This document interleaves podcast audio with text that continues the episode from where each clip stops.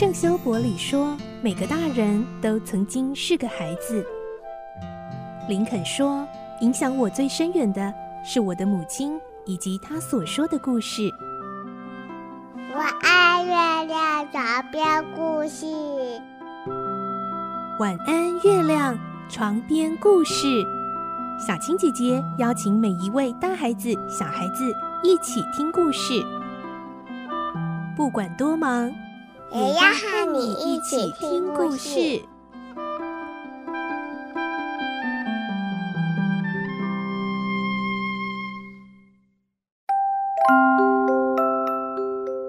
晚安，欢迎你和我们一起听故事。我是小青姐姐，我们继续来听《环游世界八十天》的故事。今天是十四集，我们会听到霍格重金买下一头大象，甚至还把主人也买下当做向导。一行人继续在热带森林赶路。后来，他们遇到了一支很诡异的队伍，到底是什么样的队伍呢？来听今天的故事。环游世界八十天十四集，丛林里送葬的队伍。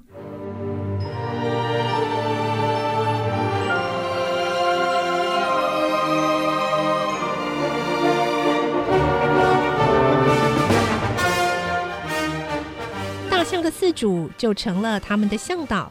出发前，向导在大象的背上装好了鞍座，再捆了好几张椅子。上午九点整。霍格一行人坐上了象背，由向导领着，准备朝丛林前进。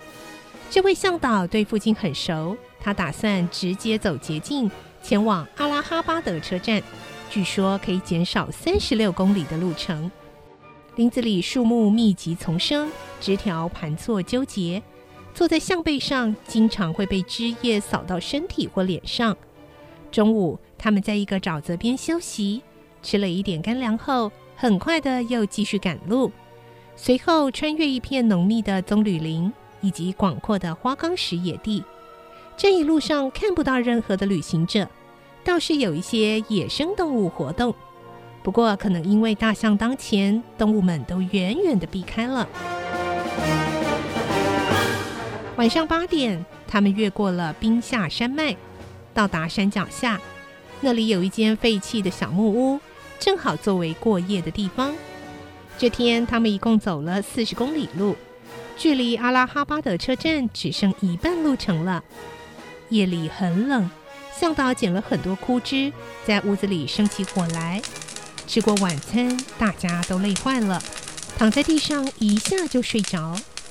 寂静的暗夜，偶尔会传来花豹的吼声，猴子的尖锐叫喊。向导坐在大象旁边彻夜守卫着，他觉得自己拿了那么高的酬劳，应该尽忠职守。于是他们平安地度过这一夜，什么事也没发生。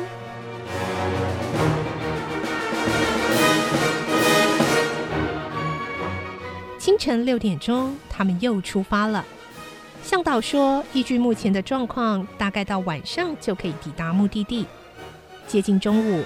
他们来到恒河的一条支流旁，从这里到阿拉哈巴德车站只剩下七公里，距离霍格及帕斯巴德搭船的时间二十五号中午还有整整两天。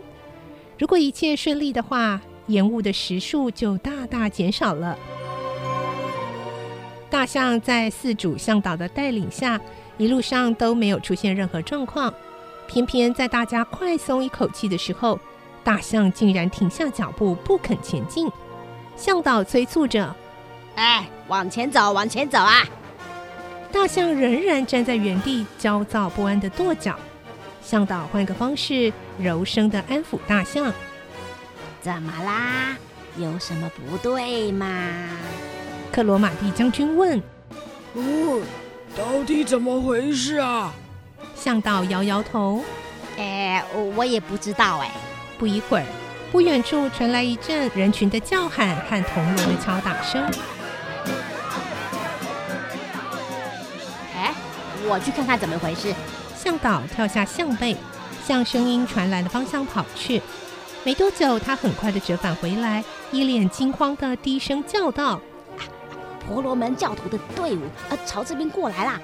他们并不友善，我们赶快躲起来。向导拉着大象躲进又高又密的草丛中，霍格他们也跳下象背躲藏起来。喧嚷声越来越近，霍格他们从草丛的缝隙间看见队伍从十五公尺左右的前方鱼贯经过，领头的是戴着帽子的一个僧侣，旁边围绕着几个男人、女人和小孩。僧侣的嘴巴不断开开合合，似乎在念诵经文。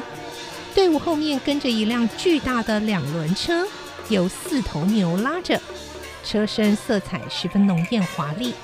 车上还供着一座诡异的女神像，看起来让人不寒而栗。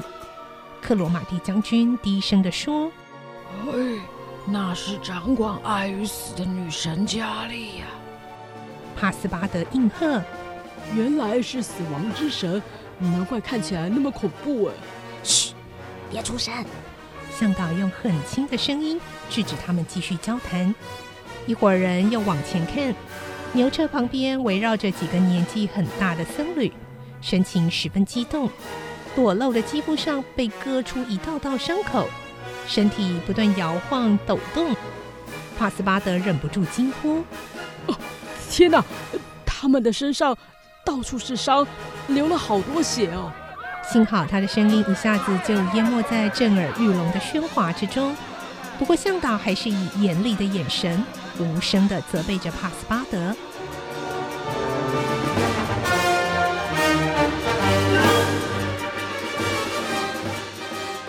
马车后面跟着一群衣着豪华的婆罗门教徒，他们一起拉着一个年轻的女人。她的皮肤像欧洲人一样白皙，容貌十分美丽，额头前、脖子、手腕、脚踝都缀满了漂亮的宝石。紧接着是一队士兵抬着一顶轿子，轿里放着一具尸体，士兵的腰上配着短剑，携带的手枪都镶饰着金银，而尸体所穿的衣裳更是华贵。排在队伍尾端的是一群乐师。他们把乐器敲得震天尬响，口中还大声的哀嚎，种种细节显示出这是一支送葬队伍，死者身份应该非常尊贵。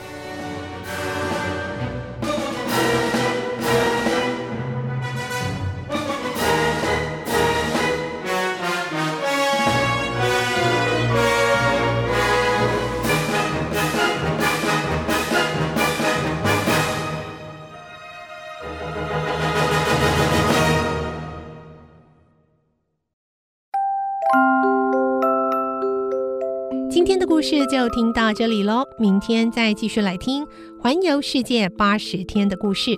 我是小青姐姐，祝你有个好梦，晚安，拜拜。小朋友要睡觉了，晚安。